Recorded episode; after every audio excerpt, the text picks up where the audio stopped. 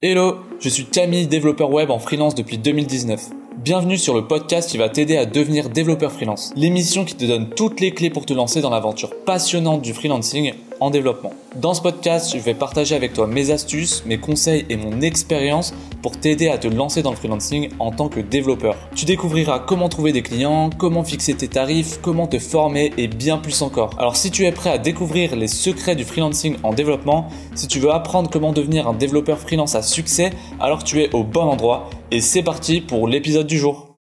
Salut les devs Aujourd'hui, épisode un peu plus orienté freelance puisqu'on va parler de TVA. La TVA, ça peut faire un peu peur, et puis tu peux te dire que ça va te faire perdre de l'argent, de, ça va te faire perdre quelque chose, mais je vais te montrer que au final, ça va plutôt t'arranger. Mais avant de commencer, on va voir ensemble ce qu'est la TVA. La TVA, c'est une taxe sur la valeur ajoutée. C'est le consommateur qui paye la TVA. C'est-à-dire que à chaque fois qu'il va acheter un produit ou un service, que ce soit le tien ou celui des, des autres, et qu'il est en France, il va payer cette taxe. Donc théoriquement, elle est censée ne pas te déranger dans le sens où c'est une taxe qui est payée par le consommateur. Mais en réalité, lui, on a tendance à oublier cette taxe-là. Elle est un peu indolore et au final, c'est le prix total qui compte puisque c'est le, prix de ton service ou de ton produit qui va rester dans la tête du consommateur. Donc concrètement, cette taxe, c'est un peu une taxe cachée envers les, euh, les entreprises comme nous qui vendent des services ou des produits, peu importe.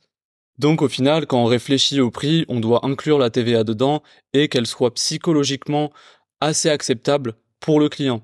Donc c'est pas juste bon, moi je mets mon prix et puis il y aura la TVA en plus. Non, faut aussi penser au prix total que va payer le consommateur.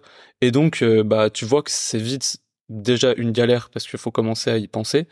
Et en plus, ça va aussi être une galère parce qu'il faut la collecter. Ça veut dire que tu dois t'en occuper et que euh, c'est de l'administratif. Et si on a choisi d'être dev et de euh, faire du développement devant un PC, c'est pas pour s'occuper de l'administratif. Donc euh, bon, je comprends, c'est un peu chiant. Avant de te dire pourquoi elle n'est pas censée te déranger, donc c'est les consommateurs qui la payent, mais toi tu dois y penser, et donc pour l'instant ça t'embête, mais je vais te donner une, euh, pas astuce, mais une explication de pourquoi ça va pas te déranger. Mais avant ça, faut que tu comprennes euh, les statuts, les différents statuts qu'il y a en tant que, bah, en, entreprise. Donc en fait, au début, quand tu seras en tant que micro-entrepreneur, si tu commences par ce statut, c'est le statut de base. Hein, c'est le statut euh, très simple à faire. En une heure, il est fait en ligne. En France, c'est très simple à faire. Tu te connectes, hop, et en une heure c'est créé. En deux semaines, tu reçois tes papiers, tu peux commencer. Enfin, tes papiers, euh, tes papiers d'entreprise, hein, évidemment. Donc cette, ce statut-là, au début, il va te permettre de ne pas t'occuper de la TVA. Ça veut dire que tu, en gros, tu n'es pas assujetti à la TVA, c'est-à-dire que tu dois pas la collecter. Ça veut dire que tes prix, tes prix hors taxe et tes prix toutes taxes comprises, eh ben c'est les mêmes parce que tu tu collectes pas la TVA. Donc tu te dis ah bah c'est trop cool. Euh, au début j'ai pas à m'en occuper et c'est très bien. Ce qui est euh, ce qui peut être le cas. Hein. Au début tu peux te dire ça et tu peux penser que c'est une bonne nouvelle. Et ça peut être le cas pour plein de métiers, tels que, euh, je sais pas, euh, plein de métiers qui s'adressent aux particuliers. Et c'est là, je vais te, là, je suis en train de t'expliquer concrètement pourquoi la TVA, ça va pas te déranger, parce que toi, en tant que développeur, tu vas travailler avec des entreprises. Et c'est quoi la différence? Eh ben, la différence, c'est que quand tu vends à un particulier, lui, il paye la TVA. Dans ce cas-là, effectivement, c'est dérangeant parce que le particulier, c'est sûr qu'il paye la TVA. Donc, toi, si un jour tu dois encaisser la TVA, eh ben, c'est dérangeant.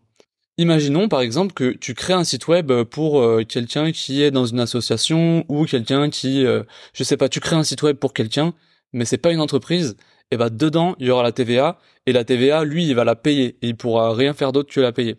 Alors qu'une entreprise et c'est là où tout euh, tout l'épisode il est sur cette information, c'est que l'entreprise à qui tu vends des services, elle elle peut l'annuler la TVA. Et toi aussi en plus. Donc ça fait que bah la TVA, elle n'est pas ressentie par le client que tu as, qui est une entreprise. Et toi, grâce au fait que tu peux collecter cette TVA, tu peux aussi la déduire de tes achats. Ça veut dire que par exemple, tu vois récemment, j'ai acheté, euh, enfin, je suis en train d'acheter un micro cravate pour euh, bah pour l'école, pour les vidéos que je fais. Bref, c'est un achat d'entreprise, donc ça veut dire que je peux déduire la TVA dessus. Si tu travailles uniquement avec des entreprises et que tu collectes pas la TVA, tu perds de l'argent. Pourquoi? Eh ben parce que toi derrière, tu peux pas déduire la TVA de tes achats si tu ne la collectes pas. C'est-à-dire que tu dois forcément la collecter si tu veux la déduire. Donc moi, si je veux enlever les 50 euros de TVA qu'il y a sur le micro-cravate, il faut que je la collecte. Une fois que tu la collectes, tu peux déduire la TVA hein, de tous tes achats, de tous tes achats professionnels. Évidemment, tu vas pas t'acheter, euh, je sais pas, des bonbons et tu vas enlever la TVA. Non, tu achètes des trucs pour ton entreprise, un ordi, euh, peu importe, et ça te fait que bah, ça te fait une énorme taxe en moins sur tes achats. Sachant que l'entreprise à qui tu vends tes services, elle, elle s'en fiche puisque de toute façon, elle annule la TVA de son côté. Donc, quand, quand deux entreprises se vendent des services entre elles, il n'y a pas de TVA, ça n'existe pas. Mais en même temps, toi, tu vas pouvoir déduire la TVA de tes achats. Et ça, ça rentre dans le système de la TVA. Bref.